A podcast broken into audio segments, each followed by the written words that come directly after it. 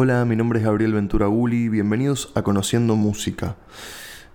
Este podcast se basa especialmente en entrevistar a, a músicas, a músicos que me interesan y básicamente en charlar un rato y conocer un poco más de su vida, cómo componen, sobre sus discos y demás. Me sirvo un café y me siento a escribir y me fumo un cigarro y me pongo a pensar si conviene. En este primer capítulo estuvimos hablando con Rodri Solar sobre su vida, su infancia, cómo arrancó con la música, su vida en Madrid, su vuelta a Argentina, un poco de todo.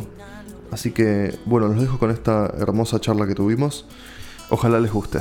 Y los perros me ladran, las cuentas no cuadran, me rindo a mi nocturnidad. Siempre algún desatino a mitad de camino, nadie dice siempre. ¿Qué haces, Rodri?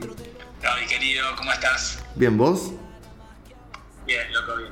¿Cómo va eso? ¿Cómo va la cuarentena? ¿Todo bien? Eh, bien, va bastante bien, bastante, bastante musical, por suerte, bastante creativa. Estoy ahí como aprovechando, aprovechando el tiempo para, para tocar, para estudiar, para componer.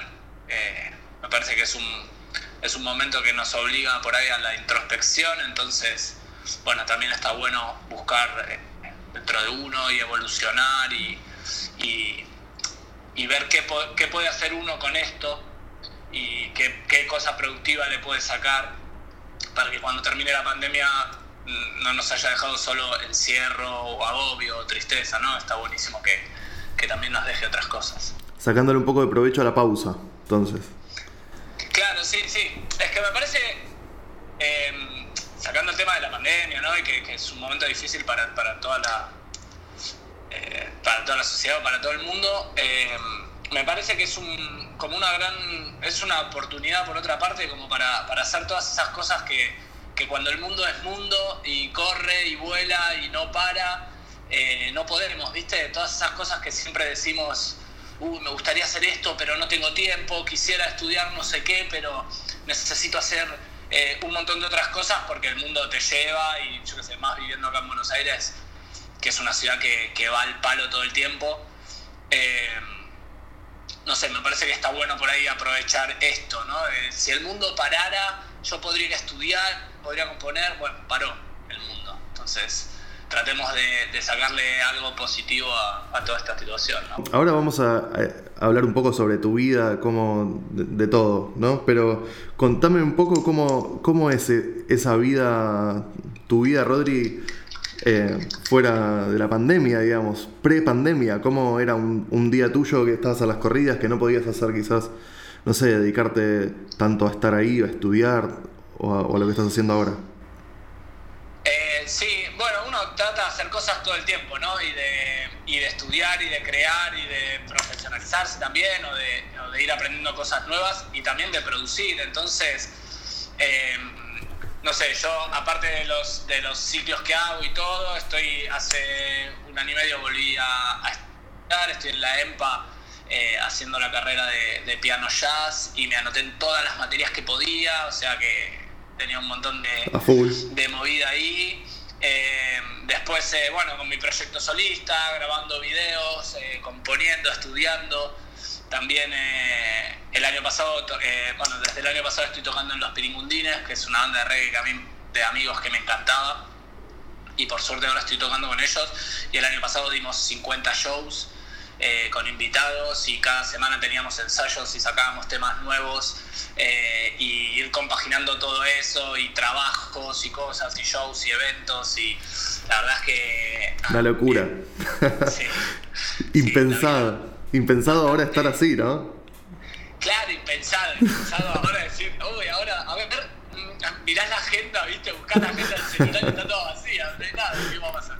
A pleno. Eh, es loco, pero bueno, nada, hay que, hay que adaptarse, sabemos que esto no estuvo siempre y no va a estar siempre, sabemos que nos queda un tiempito más de, de cuidarnos y de, y de estar con nosotros y luego ya va a poder, poder volver toda la normalidad, ¿no? En algún momento, cierta normalidad, calculo que, que poco a poco vamos a ir volviendo. Tal cual, tal cual. Bueno, quiero preguntarte, porque esto, si bien nosotros nos conocemos hace varios años, quizás también es la oportunidad para preguntarte cosas que, nunca hablábamos y demás. Pero quería saber em, cómo era eh, la casa de tu infancia, cómo era tu infancia, cómo, cómo, qué, cómo era. Eh, vos estás viviendo en, en la misma casa donde creciste, ¿verdad? Estoy viviendo en la misma casa donde nací, claro. Eh, mis viejos se mudaron acá, creo que en agosto, septiembre, un agosto septiembre, y yo nací en noviembre. Entonces, básicamente, eh, eh, estoy ahora mismo sentado en la cocina de mi infancia. Ahí desayunabas. Acá desayuné toda mi vida cuando era chiquito, acá en este, en este balcón correteaba aprendí a caminar, aprendí a andar en, Snake, que hace mil años cuando andaba en Snake. Eh, yo qué sé, fui como, es, es, una casa que está llena de recuerdos, también tiene una fuerte carga emotiva, ¿no? Yo vivía con toda mi familia acá. ¿Cómo está eh, compuesta tu familia? ¿Cómo... Yo acá viví con mi mamá, mi papá y mi hermana. Sí. Eh, cuando era chiquito. Después, bueno, mi mamá falleció hace muchos años, después yo me fui a vivir a España quedaron mi viejo y mi hermana, mi hermana se mudó, mi viejo ahora está viviendo en Ecuador hace muchos años.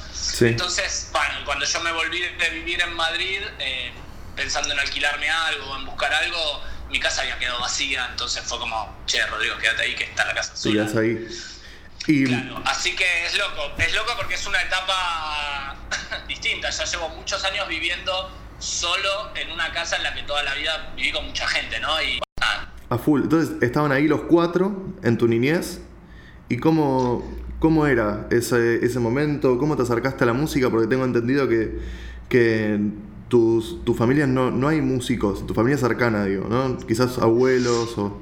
No, no, no sé. No, en, realidad tengo, tenía un tío abuelo que era cantor de tangos. Ahí va. Estoy tratando de encontrar alguna grabación o algo, porque fue a cantar a radios y tuvo como cierta ahí eh, popularidad, pero murió cuando yo era muy chico. Y no, básicamente familia no hay, no hay nada. Mi viejo eh, escucha un poco música, pero según él tiene un elefante en cada oído, así que no, no, no reconoce demasiado. Pero mi mamá sí escuchaba bastante, bastante música, escuchaba muy buena música. Le gustaban los Beatles, fue la que me hizo conocer a los Beatles con 10, 11 años. Eh, le gustaban de Mamas and de Papas, le gustaba Fito, yo fui a ver con ella muy chiquito, tengo un recuerdo que me va a quedar para siempre, que fui a ver eh, El amor después del amor, a Vélez con ella. Fuimos los dos, fue como mi primer show ahí eh, grande. Y nada, mi mamá sí que me, aportó ahí como... O sea, fue, fue por, por, ese lado, digamos. O sea, ella te trajo esa música que es fundamental, digamos, para vos. O sea, Fito los Beatles. Los Beatles, o sea, es música que yo después seguí escuchando toda mi vida, ¿no? Eh, acá escuchaba, escuchaba Serrat también, o sea, sí, mi mamá tenía como ese, ese gusto musical.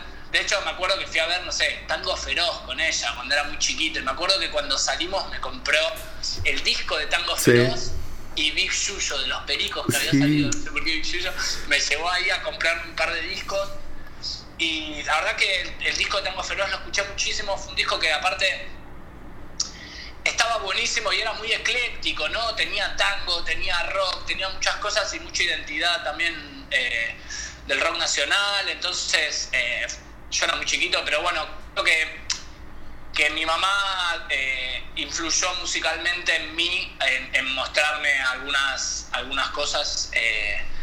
nada, buena música. ¿Qué, ¿Qué, te pasaba con la música? Que de repente la escuchabas y te gustaba, ¿por qué te atrajo? Em, yo tengo ahí de, entrevistas que vi tuyas, sé un poco la historia de, los campamentos y demás, que alguien llevaba una guitarra, ¿no? Algo de eso. Pero, eh, pero antes de eso, porque me imagino que, que vos escuchabas esta música que me decís y, ya te pasaba algo, ¿no? Con, eso. ¿Qué, ¿Te acordás esas percepciones o, emociones que te generaban la, música? O, ¿Por qué la escuchabas? Yo em, recuerdo como una sensación muy de, felicidad, de cercanía. Em, me acuerdo que, sí, previo a, aprender eh, música, sé, creo que era como una como un escape, con, como una conexión, ¿no? Eh, que, que, me iba como, como transportando a otros lugares. Me acuerdo que, viste que la gente siempre dice, bueno, cuando yo era chiquito, no sé, el corredor de Fórmula 1 dice, yo andaba en karting a los sí, 4 años, no sé qué. Yo me acuerdo cuando tenía 10, 12 años, agarraba un, un tubo de cartón o alguna cosa y hacía como que cantaba y que tocaba y ponía música y hacía eh, canciones. Yo creo que era como un, como un escape, la música estuvo bastante relacionada eh, a mí, me, me, me, llevaba a otros lugares. En un momento empecé a querer también yo, yo poder ir a esos lugares, pero tocando las canciones, haciendo, por eso también empecé a estudiar música. La música siempre como que emocionalmente me, modificó bastante, de hecho, durante muchísima época, muchísimo tiempo, yo eh, escribía poniendo música, pero para que no, en parte por la melancolía que me daba y en parte para no, para que la letra no se me metiera en lo que yo estaba escribiendo, escuchaba música instrumental y hubo una, hubo una época que escuchaba mucho escuchando Piazzolla, escribía mucho escuchando Piazzolla. estaba deprimido, claramente, ¿no? Entonces así salían las letras todas depresivas. Pero, pero bueno, como que la música completa algo eh, en mí aparte de, del escritor, ¿no? Porque yo me considero también escritor de letras o hay una parte de mí a la que le gusta mucho escribir, incluso en prosa. Y bueno, siempre me gustó mucho escribir, me gustó mucho la música y en un momento se empezaron a unir todas las cosas y... O sea que lo primero fue jugando, o sea, vos jugabas a cantar, a que eras ahí que... ¿No? Estabas eh, adelante del show, haciendo la tuya seguro con tu hermana, ¿no? Ahí cantando? Sí, mi hermana estaba ahí, callado, un rato y eso, pero le gustaba menos a Ron. Eh, yo me, encerraba muchas veces, sí, fue como primero como un juego y, y, también como un escape, ¿no? Cuando uno estaba triste pone esas músicas que, que, que, uno necesita escuchar, cuando está contento. La música es, es una gran cambiadora de estado de ánimo, ¿no? Y una gran acompañante. Entonces, nada, es como que complementa muchas veces eh, ciertos momentos o ciertas situaciones y nada, creo que por eso también es tan, importante. ¿Y cuándo pasó, cuándo fue esa transición de, vos jugando a cantar y, demás a querer tocar? ¿Qué edad? ¿Qué, ¿Cómo fue eso? Em, yo había empezado un poco, bueno, en los campamentos, como te contaba, em, siempre cuando salíamos cantábamos, tocábamos canciones y no sé qué, entonces a mí me empezó como a, dar ganas de, poder sumarme a, acompañar y a todo lo que estaban haciendo. Yo soy zurdo, pero toco la guitarra como derecho, como diestro, porque, bueno, cuando íbamos a los campamentos había cuatro o cinco guitarras y había una sola de zurdo y siempre lo usaba el zurdo que lo había llevado. O sea, era o aprendías como derecho o no aprendías. Y así que yo toco la guitarra como si fuera diestra. Y de ahí me quedó y en un momento me empezó a copar y me acuerdo con una amiga de esos campamentos que se llamaba Romina, también con mi hermana. Em, decidimos anotarnos, teníamos ganas de estudiar eh, algún instrumento y decidimos anotarnos con una profesora de barrio. Sí, de por ahí. Por acá Sí, acá tres cuadras. Y, y, empezamos a ir y nada, fuimos durante un tiempo, después ella dejó, yo después me cambié al conservatorio y empecé con un poco más ahí ya. ¿Pero eso, eso qué sería en tu adolescencia o...? Sí, ahí tenía 15, 15 años, calculo, 15, 16. No, creo que no tenía 16 todavía, 15, 16 años. ¿Y, y en la escuela de, de barrio estudiabas piano o, o guitarra al principio? Estudiaba piano, en realidad profesora de estas que, enseñan como cinco o seis instrumentos, o sea, podías estudiar lo que sea porque Nelly sabía de todo, pero mm, cuando tuve que elegir un instrumento, eh, tenía una época que estaba escuchando mucho Charlie, mucho Fito, mucho Calamaro, todos tecladistas, y era como guitarra, teclado, guitarra, teclado, y era como, y yo escucho todos tecladistas, ¿qué voy a estudiar? Eh, así que me puse, a, me puse a estudiar piano en ese momento, ahí decidí cuál era el, y ahí instrumento. ¿Qué, ¿Te acordás algo que, que hayas aprendido ahí que te marcó o, o medio que conociste el instrumento? No sé, ejercicios o, o canciones, ¿te enseñaba? Creo que la- hace un tiempo encontré el cuadernito, que todavía había quedado acá tirado en algún lado el cuadernito donde era y bueno, nada, yo creo que en el, en el, en el año que habré ido antes de, de, de dejar y de, y de hacer el ingreso a, al Falla, que estudié un par de años ahí antes de irme a España, eh, me explicó cosas de negras, de blancas, de corcheas, eh, eh, me enseñó alguna canción tipo El himno a la alegría, Sí. eh, esas así como muy básicas, y, y- y creo que me dio algún, eh, algún cherny, ¿viste? Como eso- esos ejercicios de maestra clásica, que bueno, en el conservatorio se siguen dando igual. ¿no? Obvio, sí, sí, te siguen dando lo mismo. Sí, eh, esos ejercicios de Charmy que uno no sabe por qué se siguen dando esos ejercicios de Charmy, pero bueno, pues. Che, Era y alumno de Mozart, de Charmy. era alumno de Mozart, mirá ese dato. Sí, había escuchado. Lo leí, no me acuerdo dónde, buscando no sé qué de Charmy o quería estudiar. Che, y ahí vos ya, eh, cuando tomabas clases, em- eh, me imagino que debe haber llegado tu primer piano, teclado eléctrico. Eh, que... Sí, me, me, me acuerdo que mis viejos me, me compraron un Casio de estos de juguete que, que solemos tener en algún momento todos. Sí. Eh, nada, diciéndome, bueno, probá, fíjate. ¿Eso sin sensibilidad o con sensibilidad? Eh, tenía como sensibilidad, pero te puedes imaginar la sensibilidad que tenía, ¿no? Eh, tenía como un nivel de bajito y muy fuerte. ¿eh? Claro. ¿viste? Esa sensibilidad que, bueno, polémica la sensibilidad.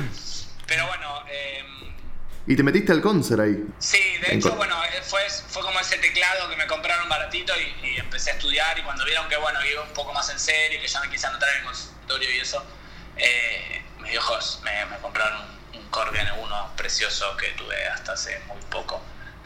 Em, Bien. y nada, sí, eh, fue como, bueno, sí, voy en serio, me parece que esto me está gustando, ya había empezado a tocar en bandas, tenía Ok. la suerte de que, de que no había tantos tecladistas, ¿viste? Era como si eras guitarrista, bueno, hay 500.000 bandas o lo que sea, pero tecladistas en ese momento estaban como falla- eh, faltando bastante y Había demanda. había demanda de tecladistas, sí, así que en un momento estaba como tocando con tres bandas a la vez, iba, viste, como esas, esas épocas en las que vas todos los días cambiando y tocando con uno distinto, eso Y- también me, me sirvió. Y claro, ahí estaba el entrenamiento también de ensayar con bandas, ¿no?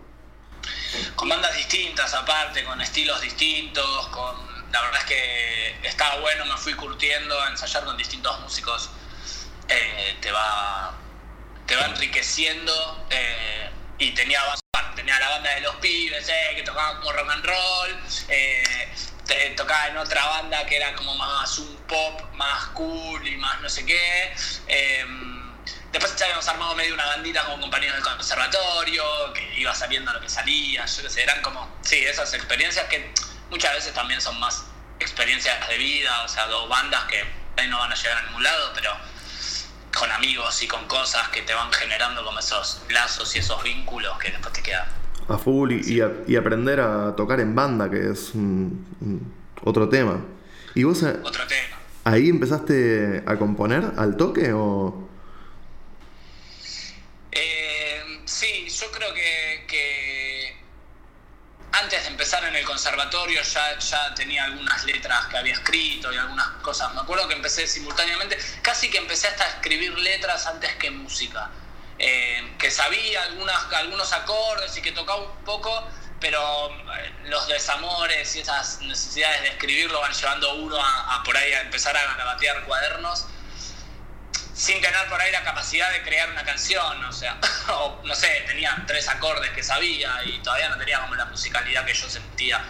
Recuerdo que la primera canción, o una de las primeras canciones que escribí, eh, fui a lo de una amiga que tocaba también en fogones y no sé qué, a que le ponga música y le puse tres acordes. Que, Genial. una canción que sabría, ¿no? Pero. ¿Te acordás cómo se yo llamaba? esta letra. ¿Esa canción? Esa canción se llamaba algo del ángel gris, porque me acuerdo que era que estaba enamorado de una chica que me había regalado un libro de Dolina. Mirá. estaba leyendo el libro de Dolina y no sé qué, y me acuerdo que le escribí una canción a ella y, y hablaba del ángel gris de Dalina. Espectacular. Y ya con, con esa temática de desamor, ¿no? Desde el principio. Ya estoy llorando, hace no sé cuánto que estoy llorando con mujeres, sí, básicamente. Em, bueno, ahí arrancaste sí, a componer.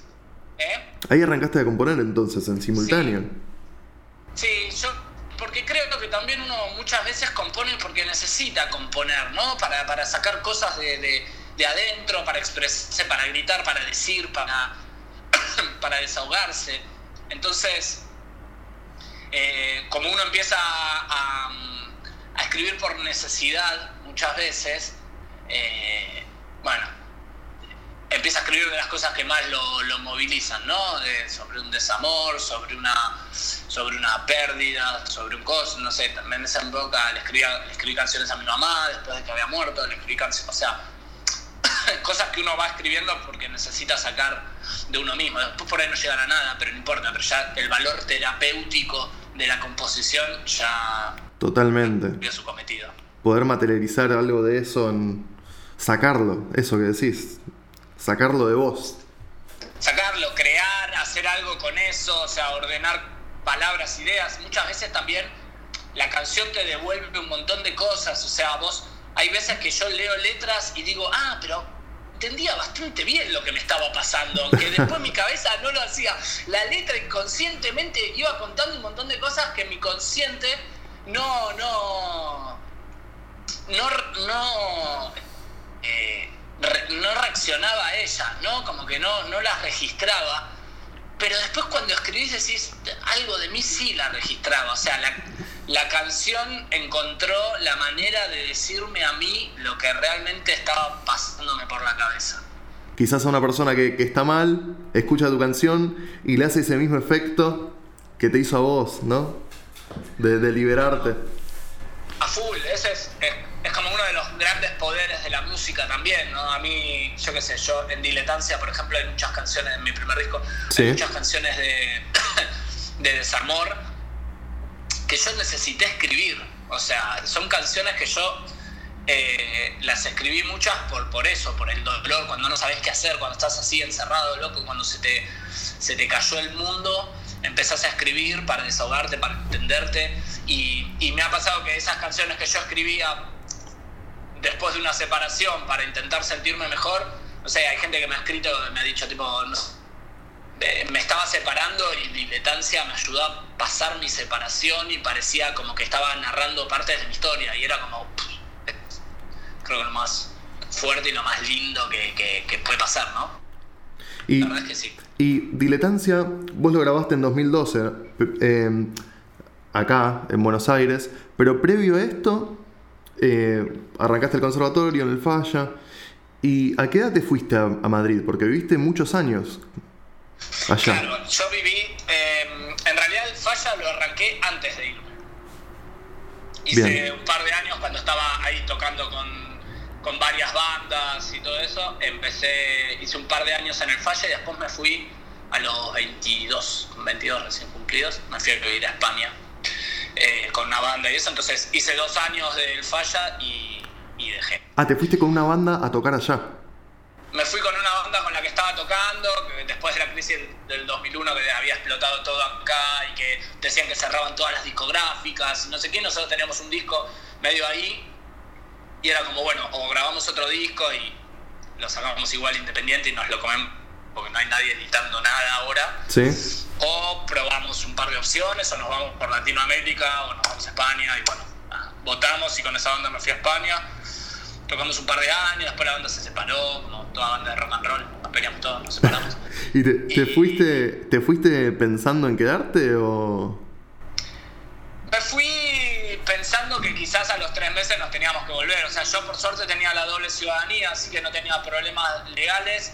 Después todos los demás, los, los chicos que viajaron conmigo, ninguno tenía eh, la residencia, o sea, íbamos a ver qué onda. Pero bueno, sabiendo que por ahí a los tres meses volvíamos, no sabíamos cómo nos iba a pasar. O sea, yo llegué y dormía en un hostal, éramos varios en una habitación de hostal con todos los eh, instrumentos apitados. Me acuerdo que para reproducir música lo único que teníamos era un Walkman a cassette Sí. que me había llevado yo, que había tenía un cassette de Fito, uno del polaco, ¿cómo más? creo que uno de Charlie, pero el de Fito y el del polaco eran unos compilados que escuchamos hasta el cansancio. Y como no teníamos nada donde reproducirlo, me acuerdo que teníamos, eh, yo tenía mi Walkman, cortamos unos auriculares y cortamos un cable de guitarra, unimos el cable de los, el mini plug con, el, con el plug de la guitarra y escuchaba y lo chupamos al parlante de guitarra. Entonces escuchábamos música eh, desde el Walkman a través del parlante de guitarra con un cable todo enmendado y, y tocábamos en el subte en ese momento como para sobrevivir. Eh, nada, fue como, bueno, llegar y, y- y buscarse la vida, ¿no? Un poco en España. Rebuscársela a full. Y ahí empezaste. Sí, ahí- buenísimo. Fue una- igual fue una época súper feliz, o sea, fue la época más que más pobre fui en mi vida. Sí. Y, pero fue una de las épocas que, que, que recuerdo con más cariño. Aparte también con 22 años llegas a Madrid a vivir ahí, el hostal estaba a tres cuadras de la Plaza Mayor, era como, nada, una fiesta, voy, o sea, estaba, estaba buenísimo. La verdad que me, me, me había volado la cabeza y me estaba buscando la vida yo, entonces, Y, eh, nada, fue un desafío. ¿Y cómo fue musicalmente? Bueno, una vez que, que ya todos se volvieron, me imagino, se separa la banda y te quedas vos solo ahí. Nos quedamos. No, en realidad eh, algunos se volvieron, otros se terminaron quedando. Eh, yo toqué, tocamos un par de años, grabamos un par de discos, nos iba bastante bien. Y, y, y después eh, yo me puse a estudiar teatro Sí. Y tuve unos años de estudiar teatro. Nunca dejé de escribir, nunca dejé de componer, pero son unos años que no hice casi música. Eh, ni estudié bastante, ni estudié mucho, ni nada. La verdad que lo, lo aislé, pero nunca dejé de componer. Y mm, Algún- después llegó un momento... ¿Alguno Sí. de, esos, de esos temas que estabas componiendo en ese momento em, entraron en diletancia o no? Entraron en diletancia, sí, sí, muchos. Por ejemplo. Eh, por ejemplo, entró. Cambiar a volver. Sí. Eh, lo escribí acá, pero terminé algunas cosas allá. Sí. Eh, recuerdo Foto Carnet, estar tocándolo ahí en año, no sé qué será, 2007, una cosa así. Con la viola. 2006, 2007, con la guitarra eh, en mi habitación ahí en Malasaña, donde vivía con, con unos amigos españoles, hermanos míos que todavía siguen, sigo en contacto con ellos. Eh, em, y tocando ahí con mi amigo Damián también, que es un amigo mío que vivía allá, ahora está viviendo acá también. Eh, tocar juntos ahí, la rumbita y la no sé qué, vivíamos en España, en Madrid también, aparte estábamos re sabineros. Pero eh, ese, eh, tocarlo, ese, ese me acuerdo. Cuando te vas también, me acuerdo, fue una separación ahí cuando yo vivía en Lavapiés. Sí. Muchas de esas canciones, Cura de Humildad, varias de esas canciones las, las Claro. escribí porque... ¿Medio disco? me- Sí, medio disco o, o- O o más. más. quizás, porque cuando yo me vine acá, que empecé a planear todo y eso, son todas las canciones que me traje mucho de allá. Diletancia es un disco como más, más español quizás, ¿no? Es, eh, yo lo siento un poco más de allá porque las historias que cuenta también son, eh, la mayoría me pasaron allá. Algunas cuando ya había vuelto, que son las dos o tres canciones, pero bueno, creo que es un disco mucho más Madrid que lo que, que, Buenos Aires, por ejemplo. Después ya Amores Onsai, creo que se invierte la, la relación.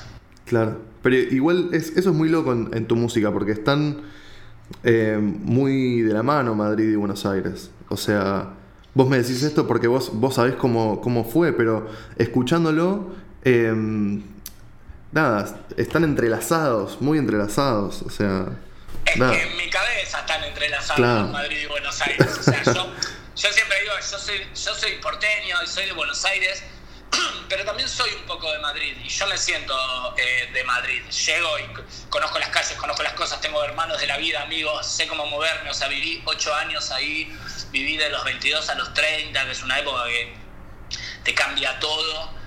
Eh, amo Madrid, me parece una ciudad fantástica, con una gente fantástica. O sea, Madrid es como.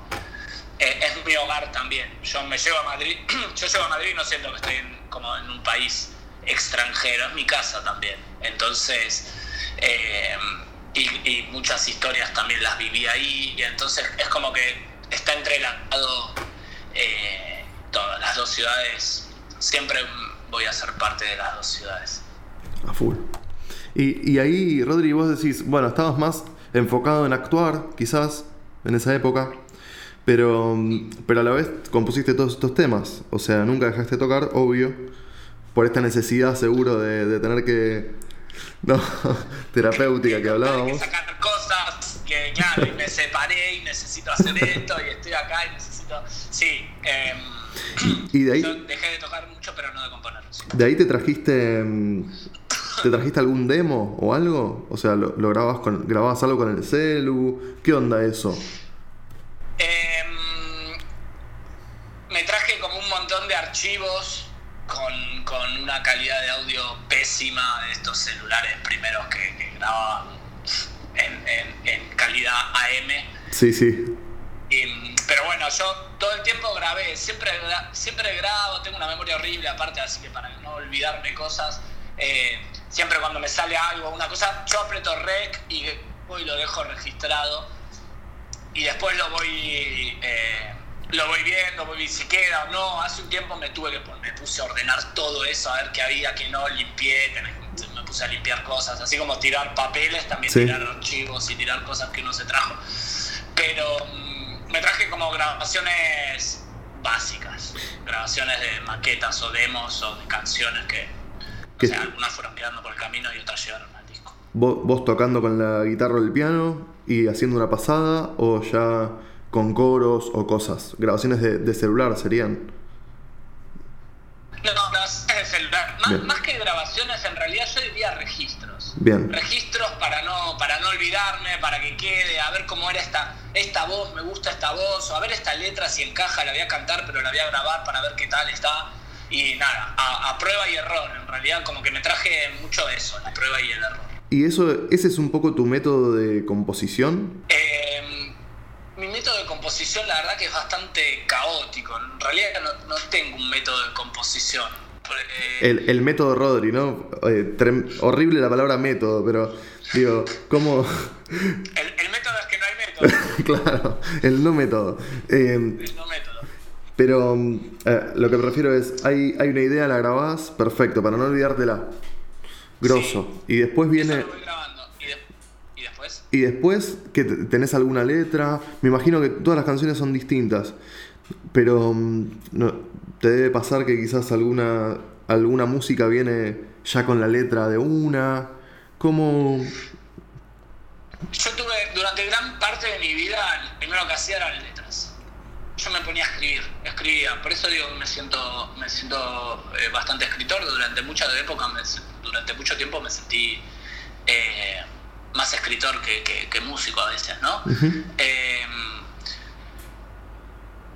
muchas nacían en- en- en- con la letra, otras por ahí nacían dos acordes y, y- y después me iba tirando ahí como una melodía y lo iba escribiendo. Pero creo que muchas canciones, la mayoría de mis canciones nacieron eh, eh, desde una letra. Y después hay otras músicas que fueron naciendo que, que muchas veces hacía era, che, esta música me gusta. Entonces agarraba el pilón de las letras que tenía, lo ponía adelante y iba probando hasta ver si encajaba en alguna y hasta llegar a ese momento mágico y fantástico cuando encajan eh, eh, la música alquimia. la letra y vos. Sí, el momento en el que nace la canción, el momento en que decís, pará, esto es una canción, boludo, ya no es una música a la que le estoy tratando de eh, bajar esta letra, o al revés, es. Se cerró. Como un clic en el que la canción te dice, hola, ya estoy lista, acá llegué.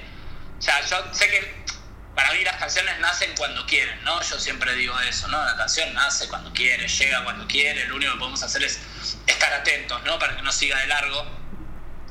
Y, el momento en el que la canción se, se presenta a, vos y te dice, y, encaja todo, ese, ese momento que se escucha el tic de la cerradura que, que encajó la letra con la música, la melodía, es un momento mágico, parece un momento de los más, lindos que, que puede vivir un, compositor, ¿no? un músico.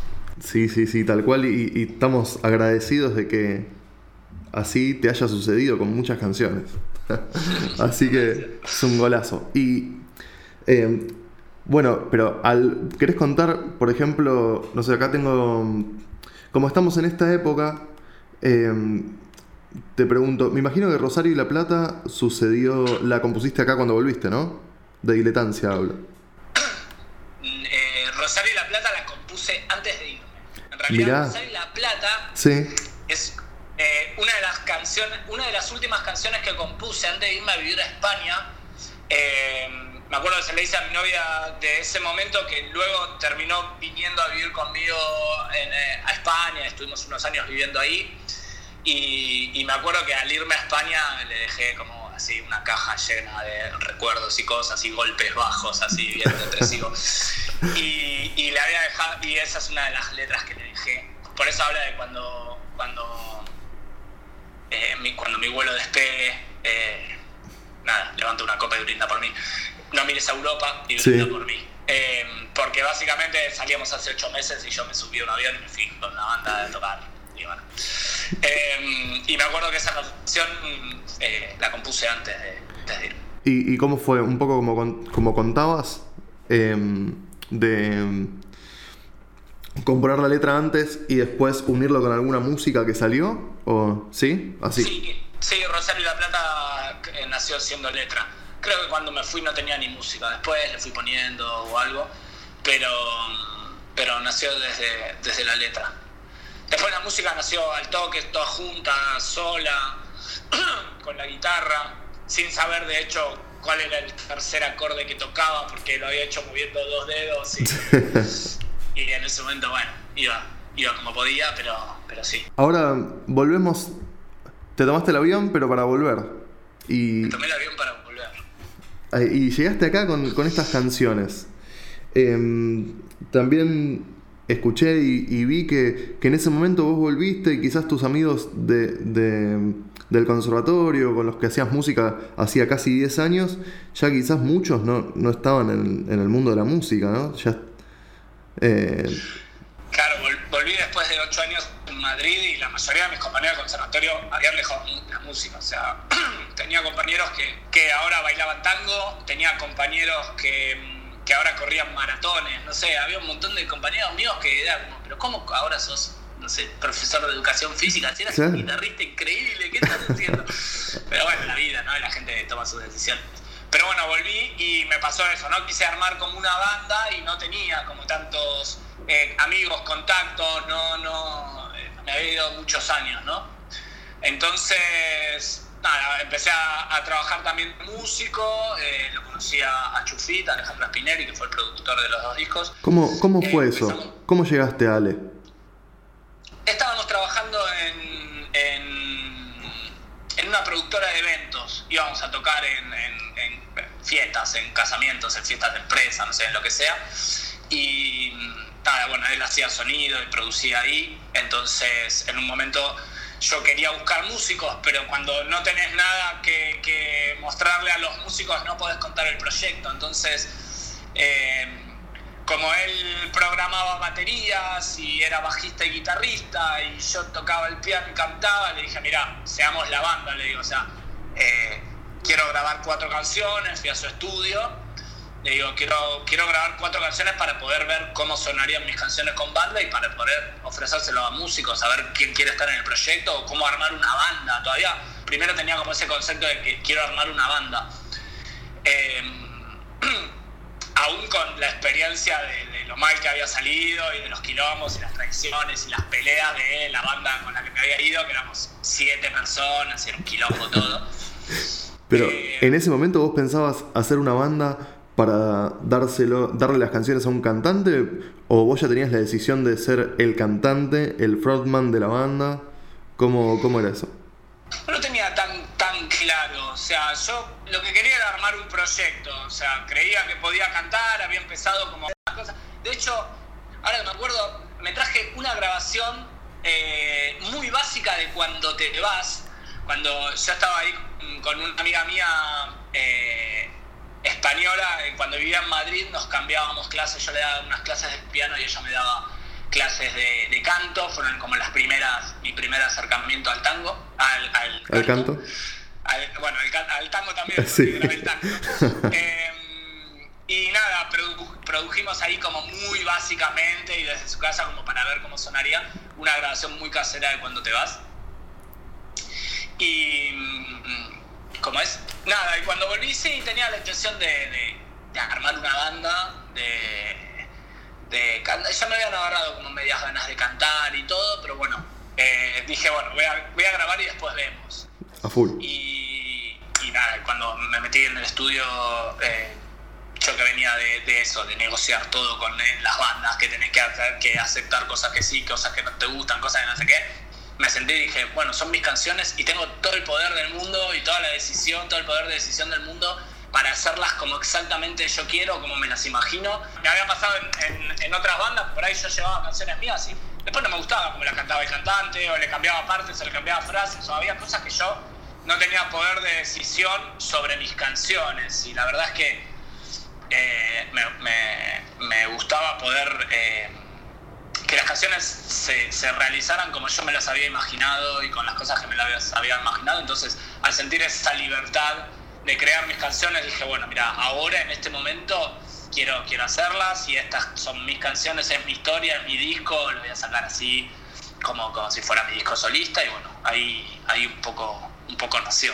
Ahí nació la idea de, de hacerlo solista, de que es todo un desafío. Eh, Que es- Sí, me, me fui haciendo solista casi medio por, por, por accidente, o casi sin saberlo, ¿viste? Fui como, bueno, pruebo, pruebo, pruebo, bueno, che, ya llegué hasta acá, bueno, sigo. O sea, obviamente siempre tocando con amigos, o sea, eh, eh, alimentándome también del, del- del- del talento de mis amigos y, y armando algo como súper lindo con, con, con ellos y aparte con, la alegría de tocar con tus amigos, ¿no? Y de formar una banda con la que, que vos, más allá de musicalmente, eh, con, con la que coincidas humanamente, ¿no? Entonces, eh, nada, era, era como, bueno, igual puedo tocar con mis amigos, igual puedo tener este sentimiento de banda, pero, pero bueno, yo sabía para dónde estaba yendo el proyecto, entonces eh, lo lancé así. Y que y bueno, te encontraste con una Argentina que para tocar quizás era muy distinta a lo que era la escena en, Madrid, me imagino. Para poder montar un show, ¿qué, qué onda eso? Sí, no, no lo tenía muy claro. En realidad, los, también muchos de los lugares donde yo había tocado cuando volví no existían más. Eh, Argentina, bueno, ya, había pasado bastante de la época del Cromañón, ya se estaba reactivando todo. eh, se estaba acercando a cierta normalidad, por, por- decirlo de algún, modo.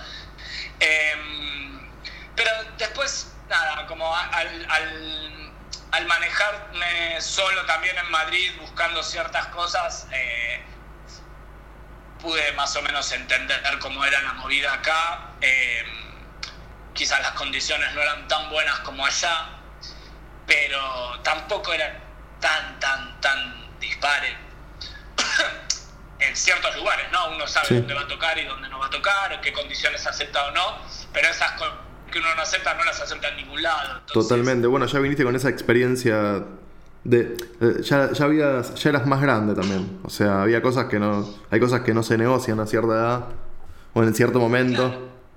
Obvio, obvio, ya, son- ya, ya hay un montón de cosas que no negociás y aparte yo también había tenido esa experiencia de que con la banda habíamos dado más de 50 recitales en esos dos años y, y habíamos llegado con una mano atrás y una adelante, no conocíamos a nadie en España, entonces esa de pelearla desde cero y ver hasta qué condiciones te acepto y qué no y, y tal, ya la, ya la tenía, o sea que eh, igualmente eh, también me lancé, tenía, tenía un amigo mío, Patricio Foglia, un poeta, gran poeta, que en ese momento programaba La Ratonera, que era un lugar en Corrientes al 5500, que tocaban cantautores, y hacían como unos ciclos de músicos, ¿no? Entonces en un momento cuando yo ya tenía estas cuatro canciones y quería, tenía un par más y eso, le digo, che, Pato, digo, cuando armes un ciclo de cantautores, estos que tocan tres, cuatro canciones cada una, le digo, programame que quiero empezar como ya a salir solo a tocar mis canciones y me dijo, oh, me dijo, yo te doy una fecha, pero haz una fecha vos solo, no te voy a meter en un ciclo de nada. Mira, eh, a ver, el, creo que era el 26 de junio. Eh, El 26 de junio, sí, bueno, tocas el 26 de junio, listo, fíjate. Y yo no tenía la banda armada, no tenía canción, o sea, me faltaban canciones. Después como, ¿qué? No, ¿cómo? Nada, tocá, tocá, dale, ya fue. Y así que nada, tenía ese, ese show por hacer, así que me puse a armar bastantes cosas y eso.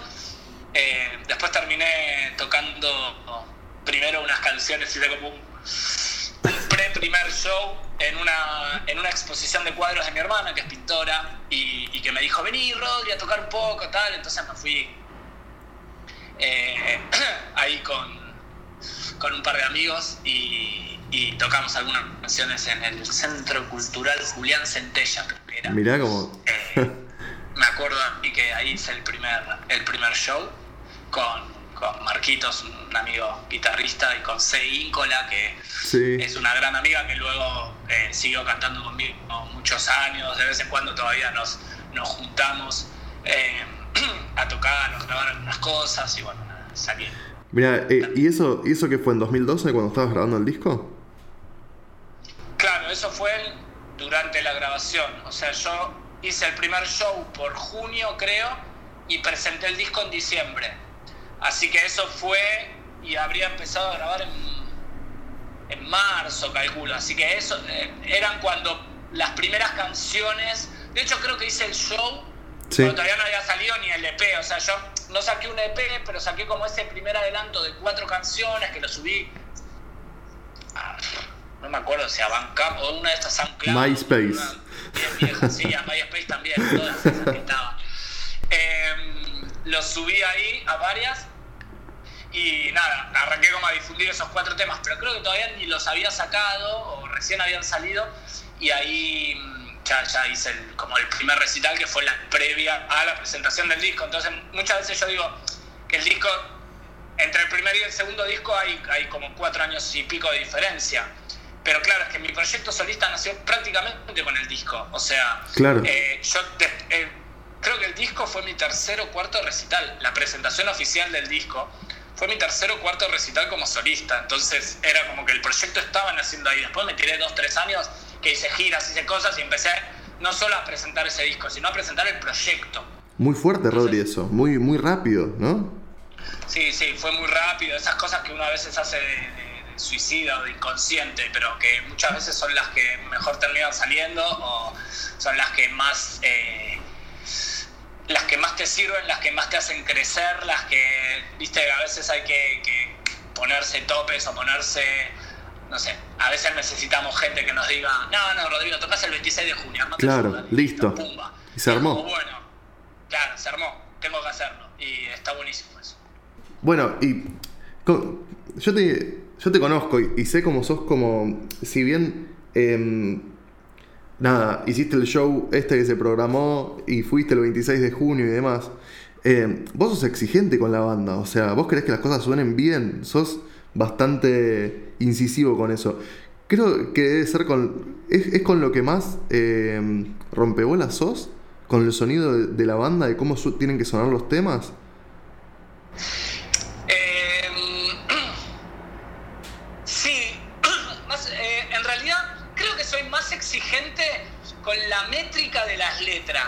Sea, me, hay una, si hay una sílaba no cierra o una idea no cierra, no puedo cantarla. O sea, me pasa que, que, hay algo que cada vez que la canto me desacomoda, ¿viste? Es como cuando, cuando tenés una nota desafinada y cada vez que tocas decís, ah, esto no está. Em, con las letras me pasa bastante eso, soy un poco obse. Después con la banda también me pasa. Lo que pasa es que tuve la suerte de que, de que mis amigos en ese momento, cuando armé la banda, eran unos músicos increíbles y tocaban todos mejor que yo. Entonces, sí me ponía muy exigente con, che, no, acá tienen que ser dos vueltas, che, acá quiero que baje. Eh, pero muchas de esas decisiones las había tomado también cuando grabé el disco y cuando, cuando estaba en el estudio con Chufit, ¿viste? Como que a prueba y error. De hecho, la primera canción que empecé a grabar de ese. Eh, de ese combo de cuatro, al, segundo, al segundo día de grabación dije, esta canción no va, volémosla y empecemos con otra cosa y empecé con el tango. Porque me di cuenta que no iba, es una canción que nunca hice, no sé, después la quedó por ahí, no sé, no sé ni dónde está, ya ni me acuerdo. Pero me acuerdo que iba a ser prueba y error muchas veces al estudio. Entonces después cuando iba definiendo ciertas decisiones estéticas ya estaban tomadas ahí, ¿no? Me pasaba que, yo qué sé, cuando pasé, cuando toqué bueno, ya es en el segundo disco, pero por ejemplo de Perdidos al Río, eh, es una rumbita medio española. Que es como una, es una combinación entre fotocarnet, no una evolución. Yo creo que si no hubiera existido fotocarnet no hubiera existido de Perdidos al Río. No hubiera existido de Perdidos al Río. Bueno, es, esa, es esa, ese género ¿no? de rumbita que, que, nosotros mucho conocimos por, por, por Sabina y por no sé, yo escuchaba mucho La Cabra Mecánica, que era mi banda preferida de España, y era un poco eso, ¿no? Era como esa rumbita española, medio así, que a mí me, influyó mucho, y sí, creo que Foto fue como la, primera que cerró eso y después eh, fueron como, como cambiando o evolucionando. Pero me acuerdo, por ejemplo, que le había puesto el solo, lo había hecho con melódica y la melódica me sonaba acordeón. Y yo no quería ese sonido y me di cuenta que lo probé y dije, esto no va por acá quería más una guitarra así como tipo Los Delincuentes, que es una banda allá que me encanta, que hacían como, hacen esa rumbita, pero después los solos usaban pentatónica menor y quedaba como una rumbita rockera que me encantaba ese sonido y fue como, che, yo quiero esto para este tema. Entonces, como que tenía esas, esas puntualizaciones de que si algo no me cierra en mi canción, me taladra la cabeza como, como eso, como algo desafinado. Eh, y nada, pero por suerte como decidimos muchas cosas estéticas en, el estudio, después cuando fuimos la banda ya había una base que ya sabía que para dónde iba toda la canción y eran todos re así que yo la pude relajar por eso, ¿no? Claro. Pero, y ahora que, que, que el tema que justo te iba a preguntar también, obvio, porque es algo que se resalta mucho en tus canciones, que es esto de rítmicamente cómo metes las letras también. Eh, tenés un estilo muy propio en eso, que es... Em, nada, rítmicamente no son fáciles de cantar tus canciones con eso, ¿no? O sea, metes mucha palabra. sí, meto, meto mucha palabra. Em, y, no por meter, y no por meter, digamos, o sea, están eh, como decís, bien, como todo muy en, un trabajo muy minucioso con eso. Eh, o sea, se nota que ahí que hay... Sí, yo creo que uno también cuando más, cuanto más hace algo, más va generando su estilo a partir de todas las influencias que tiene, ¿no? Pero va juntando como un poco de lo que de, de todas tus influencias, pero cuando haces algo mucho, va generando ese estilo. Y yo, si hay algo que no dejé nunca de hacer es de escribir Tuve épocas que no toqué, tuve épocas que no canté, tuve épocas que hacía otras cosas, pero escribir escribía siempre. Entonces, por ahí el estilo es más particular por ahí. Después, claro, siempre escuché gente que metía mucha letra, eh, como, no sé, Fito, Sabina, eh, el Lichis, el cantante de la cabra mecánica. Eh, era gente que, incluso llegaba casi al rap. Exacto. Muchas cosas, ¿no? Fito, tú, ah, una porque todo lo que te siempre te todas esas cosas que me me, copaban. Hay algo en, esa velocidad o en esa cosa que me, que me suena a, como eso que te genera el jazz, ¿viste? Como esas cositas de, como esa, buscar esa, esa destreza o esa, eh, cuando uno va aprendiendo y quiere hacer solos más complicados y canciones más complicados, bueno, también me copaba eh, jugar con, con, eso, con las métricas, con el ritmo, con la, con la sonoridad de las palabras, lo que uno dice también la musicalidad de lo que va diciendo y a ver cuánto puedo encajar o cuánto no. Es como tratar de tensar la cuerda, a ver hasta cuándo puedes aspirar, a ver si entra una palabra más, a ver si entra una sílaba, a ver si puedo aspirar, no sé, como que mm, me gusta. Y aparte tengo bastante poco poder de resumen, como poder ver en esta charla, así que también es como ah, tenía que, para decir lo que quería decir, por ahí tenía que escribir un montón, porque no, no hay, viste, o sea, me cuesta tengo canciones escritas así, pero me cuesta bastante escribir en octosílabos. Es una métrica que, me queda corta, estoy haciendo el ejercicio de hacerlo y tengo algunas que, tal, pero no tengo tantas canciones octosilábicas. Eh, que hay gente que tiene todas las canciones octosilábicas, ¿no? Yo no me entra, no sé, o sea, mis ideas son largas, no sé cómo explicar, las frases que armo, como también me gusta como que, la frase en sí mismo se, tenga como cierta cierta vuelta de tuerca cada frase a partir más allá del conjunto de la canción o de la letra eh, nada creo que, que por eso también se estiran bastante. pero bueno, me, me, me, divierte, es algo que me divierte. Es como, como a los músicos les divierte tocar rápido, mí me divierte poner muchas palabras en las estrofas. Bien, está, está muy logrado también, Rodri, está buenísimo lo, eh, lo que pasa con esas letras. Y ahora te quería preguntar otra cosa, que, que también veo de que cómo se unen los discos y, y tus canciones, que mm, que, que, si bien vos sos muy catártico por lo que decís, como te pasan cosas, las escribís y demás, pero también a la vez sos muy irónico con, con lo que contás y con lo, cómo, cómo te referís a vos, eh, cómo hablas de los amores, no sé, si, si vos me decís en Cuando te vas, eh, que es una canción de desamor, pero la forma que vos lo contás es graciosa, no sé, o sea, cuando te vas, lloro con las de Mac Ryan, o sea, eh, pongo la vida de Brian y juego mucho más al pez. No es estoy acá llorando y clavando, ¿entendés? Claro, bueno, bueno. Sí. Em, siempre desde el humor. Sí, siempre desde el humor o de la ironía o de decir, bueno, che, la canción ya es un bajón, la historia fue un bajón, o sea, que encima, o sea, eh, la cuento tristemente, eh, no, nos matamos todos, ¿no? Em, pero. Pero. O sea, yo qué sé, es como una manera de, contar la realidad con, con, Yo era verdad que jugaba mucho más al pez, pero porque estaba tan triste y deprimido que me encerraba con mi compañero de piso eh, a, beber y a, jugar a la play para no pensar, porque no podía más. Y ponían cualquier película pedorra de, de comedia romántica y lloraba un desangelado porque. O sea, me pasan esas cosas que, tienen de, autobiográficas, pero bueno, también trato de buscarle cierta ironía, pero también trato de buscarle cierta personalidad. O sea, cuando yo cuento esas particularidades es porque para mí uno de los objetivos que me gusta llegar a la canción es que cuando, cuando la persona a la que se la escribí la escucha, eh, que, que cuando la escuche sepa que esa canción cuenta su historia, sepa que es para ella eh, sepa em,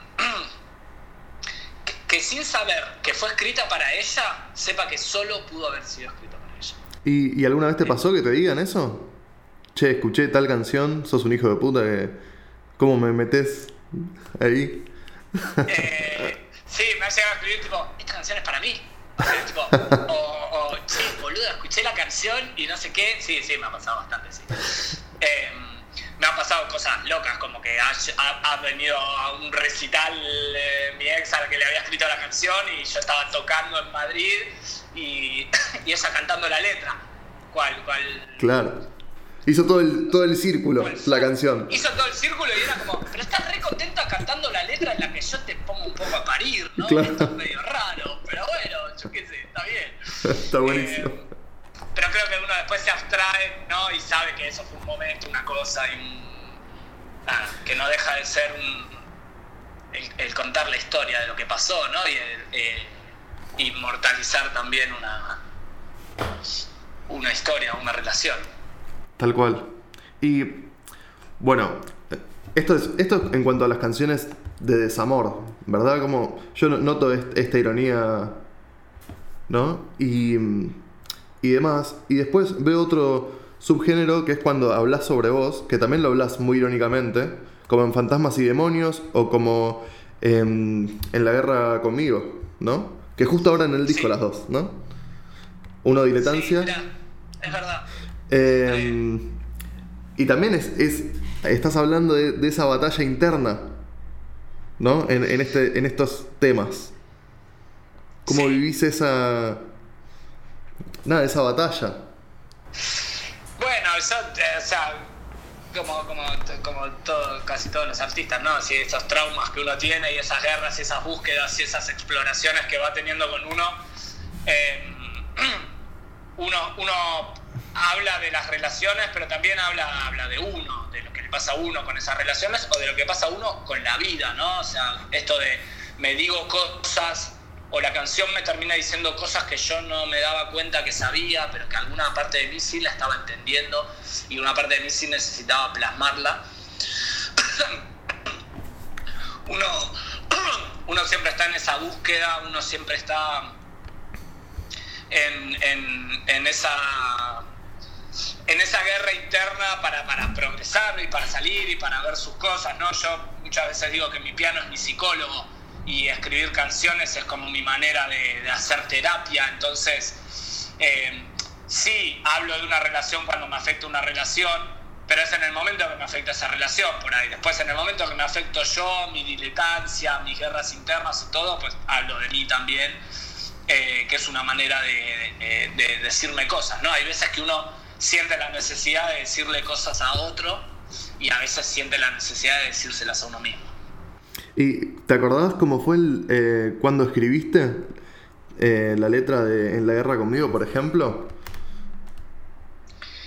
en la guerra conmigo y estaba empezando a... Sí, bueno, estaba, eh, eh, estaba queriendo grabar un nuevo disco y no arrancaba y no empezaba y no sentía y no sé qué. Y, era un poco, un poco eso, ¿no? Era como, bueno, a ver cómo estoy, quién soy, qué soy, por qué no, por qué no pasa, por qué no arranco y esos días que tenés como cruzados con vos mismo. Eh, nada, creo que todos tenemos como nuestras guerras internas, ¿no? Y que, que, está buenísimo que así sea, porque si no, no... Son muchas veces las que te hacen preguntarte cosas, las que te hacen evolucionar, las que te hacen cambiar. O sea, marcar tus propios errores te hace solucionarlos. Y ahí te, te decís, por ejemplo, me paso la vida negando que pasan los años, me encierro en mi nube mirando la vida pasar, me miro a los ojos y a veces me siento un extraño. O sea, te estás te estás dando con un caño. Me estoy dando bastante, sí, sí. Era un día no, no estaba muy contento conmigo. Em, pero bueno, tiene que ver. Bueno, es una letra bastante para diletancia también, ¿no? O sea, es como los resabios de, la, de, la diletancia. Em, pero, pero sí, me pasa, me pasa mucho, ¿no? Creo que nos pasa a todos, ¿no? Esto de no, no voy a la velocidad que quisiera ir, no estoy haciendo todo lo que quisiera hacer, no estoy como, no sé, eh, era un, momento de estos de búsqueda y de que estás medio perdido y que, y que a veces no te reconoces y que a veces no vas para lo que para el lado que, quisieras ir o a la velocidad que quieres ir. Entonces, nada, bueno, cuando, cuando choca todo eso, eh, eh, uno necesita expresarlo para salir. Y, y está en la canción encima lo que tiene es que abre el disco con una energía muy arriba o sea, mira cómo se transformó, ¿no? Porque es de repente un himno de... No sé, a mí me pasa que, que si em, estoy en un día medio medio y quiero levantar, yo sé que pongo el disco y, y de repente este tema ya lo canto y ya, ya estoy bien, ¿entendés? Eh, y es muy loco porque estabas escribiendo algo que no está para nada bueno.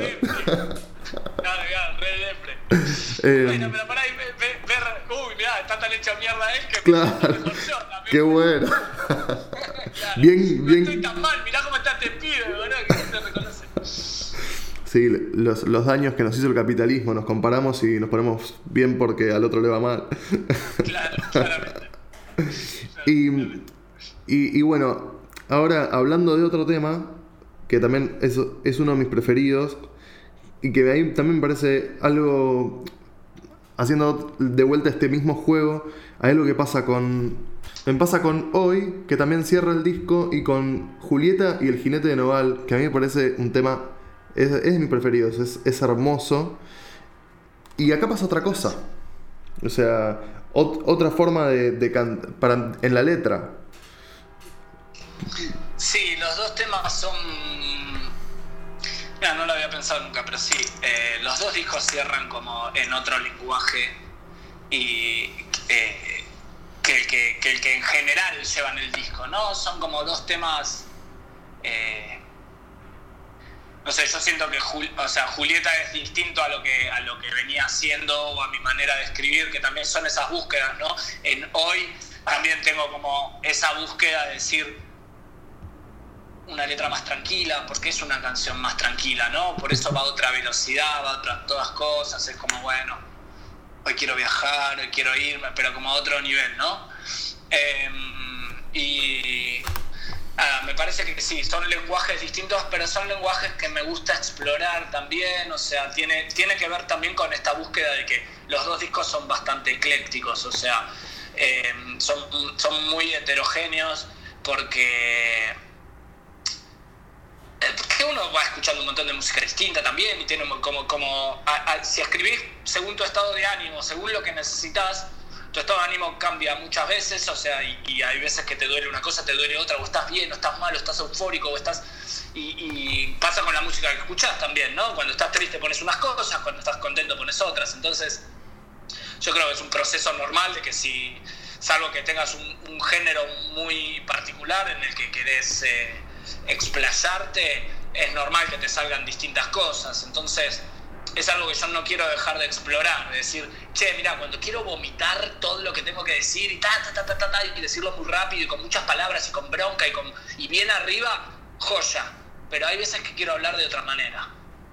Y, y me parece una búsqueda súper válida también para salir de la zona de confort, ¿no? Son canciones que me sacan de mi zona de confort y eso me interesa mucho. De hecho, estoy en una búsqueda de, de, eso, ¿no? de de cambiar un poco. O sea, yo sé que las canciones que, que, hice o el estilo de canciones que yo tengo me van a seguir saliendo. O sea, no voy a poder evitar que tengan como cierto parecido a eso, a eso que ya vengo haciendo.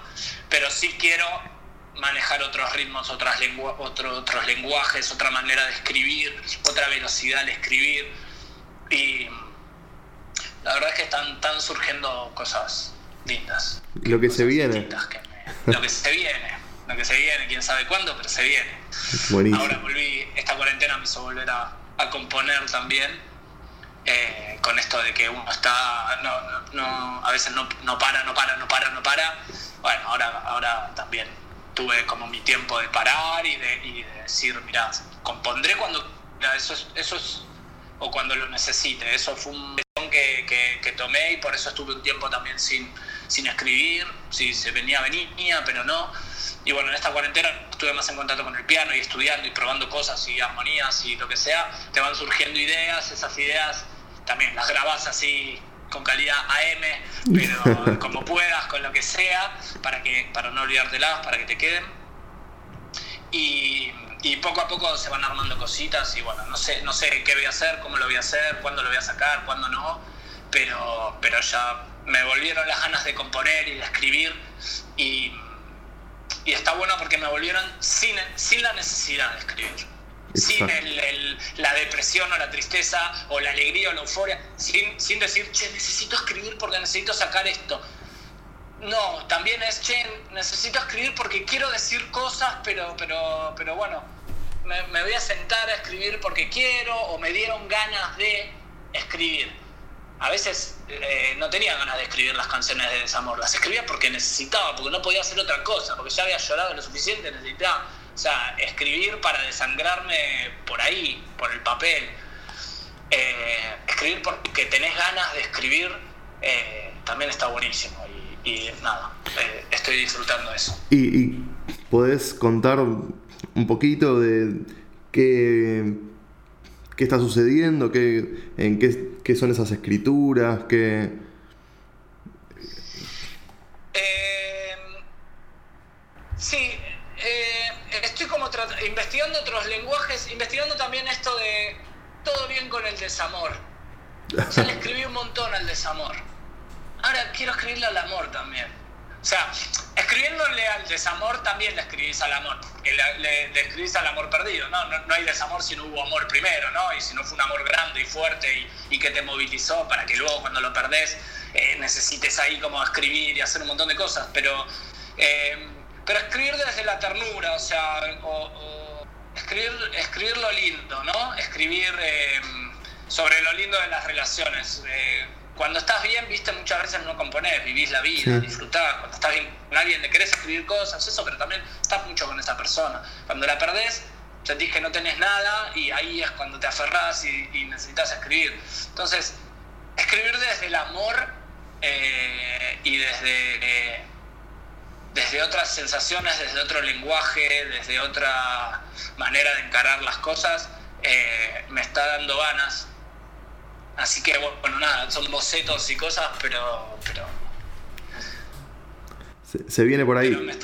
sí, viene, viene, viene por ahí. Viene por tratar de buscar eh, nuevas armonías, nuevas formas de decirlo y, nada, y un estilo aunque no me puedo despegar de, lo que soy, ni quiero despegarme de lo que soy, ampliar eso que soy y también hablar desde otros, desde otros puntos de vista, ¿no? Está buenísimo. Veremos qué sale eso. Lo estamos esperando, lo estaremos esperando para cobijarlo. Gracias, gracias. Ahí eh, llegará.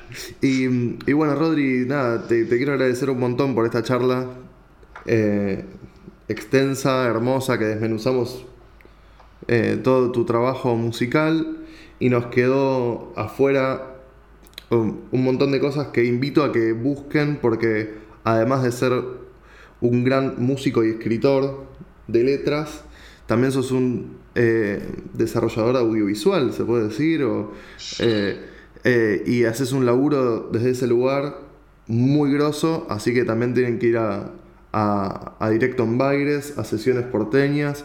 Y ahora, para cerrar, si querés me puedes contar un poco de este último proyecto audiovisual que, que, arrancaste ahora en cuarentena, que son canciones desde el búnker, ¿verdad? Contame un poco. Sí, canciones, canciones desde el búnker, bueno, que nació hoy, ¿no? Hoy. claro, justamente. Em, o, o, viene así, sí, hoy nació, viene gestándose. Eh, fue un momento de. Bueno, tiene que ver con este, este, este encierro, pero, pero hasta ahí, ¿no? O sea, se llama Canciones eh, desde el Búnker. Es, es, un proyecto nuevo en el que voy a unir varias cosas mías que me gustan, que es eh, hacer videos, cantar canciones eh, y escribir, ¿no? Entonces me di cuenta que podía unar todo y, y sacar videos cantando canciones de mis dos discos, incluso quizás alguna nueva, pero y contando también muchas de las cosas que, no solemos contar de las canciones que escribimos y que publicamos, o algo de la historia de esa canción, o algunas eh, particularidades que tienen esas canciones. Eh, o, el, momento de mi vida como estaba cuando lo escribí, no sé, lo tengo bastante libre, pero me siento a escribir sobre cada canción y lo voy a publicar con cada video. La idea es eso, es sacar canciones em, desde mi búnker, pero porque es mi búnker eh, no solo en pandemia, ¿no? Es mi búnker donde yo me encierro, donde compongo, calculo que todos tenemos nuestro búnker, está buenísimo que todos tengamos nuestro búnker, que no solo puede ser un lugar físico, ¿no? A veces es eh, una, una, una, canción, una persona, un, hay lugares que, que uno encuentra eh, ahí para trincherarse.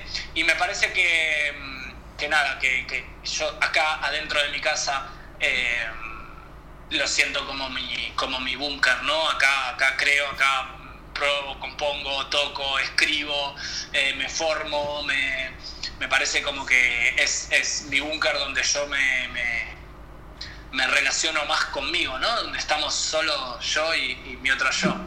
Entonces, bueno, es, es, una manera de también hacer, eh, hacerme fuerte en un lado. Ahora este búnker está así por, por, temas pandémicos que voy a grabar yo solo, pero la idea también es que vengan amigos y amigas y amigues a, a mi búnker, eh, poder compartir con ellos, abrir mi búnker a mis amigos y que vengan a crear y a, grabar y a hacer cosas. Y nada, es una manera también de, pincharme estas cosas. Es como el, el 26 de junio tocás, dale, así un show entero. Bueno, es como tratar de sacar eh, canciones y de publicar y decir, bueno, mira empiezo, ya está, hay que hacer. Y, nada, tengo ganas de, de, meterme ahí un poquito, de, de pincharme un poquito, ¿no? Excelente. Bueno, y, eso se puede ver. Para que el búnker salga, ¿no? Porque, porque muchas veces estamos como metidos en nuestro búnker, pero también está bueno sacar cosas del búnker, ¿no? Aunque nosotros estemos ahí, estemos em, resguardados en nuestro búnker, eh, a veces es medio peligroso también quedarse demasiado tiempo en el búnker. Entonces está bueno que las cosas del búnker salgan, ¿no? Es como me hago fuerte acá y acá creo y acá compongo y acá saco, pero, pero pero salir para afuera. Y lo compartís para todos. ¿Y, y dónde se puede ver Sí. esto? Bueno, eso está en, en YouTube, están eh, los videos, eh, están, los estoy subiendo también a mi, a mi Instagram. ¿Qué así es? pueden Arroba. ver, arroba Rodrigo F. Soler. Bien. La Y, es de Fernando, y que me lo pusieron por mi tío, sí. Rodrigo F. Soler en Instagram y en YouTube. En Instagram y en YouTube, eh, no sé, si buscan el canal, si ponen Rodrigo Soler en YouTube sale mi canal Sale. por ahí y en mi canal están, están eh, el primer episodio que salió hoy de, de Canciones desde el Búnker, también están los 20, 21 episodios que vamos de sesiones porteñas. Uf, Uf, una bocha, sí. una bocha. Así que sí, sí, recomiendo mucho del que apareció vos también. Y, Aguante. Y nada, eso. Eh, ahí, pueden, ahí pueden buscar todos los discos, están en Spotify. Y bueno, nada, en YouTube y en, y en Instagram, si entran a los videos, eh, abajo en la descripción pueden, pueden leer la historia, eh, un poco de lo que, de lo que voy escribiendo eh, de cada canción. Excelente, Rodri. Bueno, gracias de vuelta por la charla. Y, Nada, querido, y nada, ojalá que, que te sigan y que, que sigan conociéndote un poco más. Muchas gracias, nene, un placer. Y nada, cuando quieras, hermosa charla. Ella va, surca la oscuridad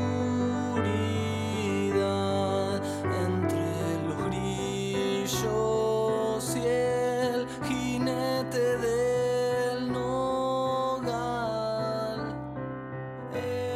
Eligió quedarse en su jardín, supo que la Bien, se fue nomás el capítulo con Rodri. Nos veremos muy pronto para seguir conociendo música nueva y nuevos artistas. Gracias.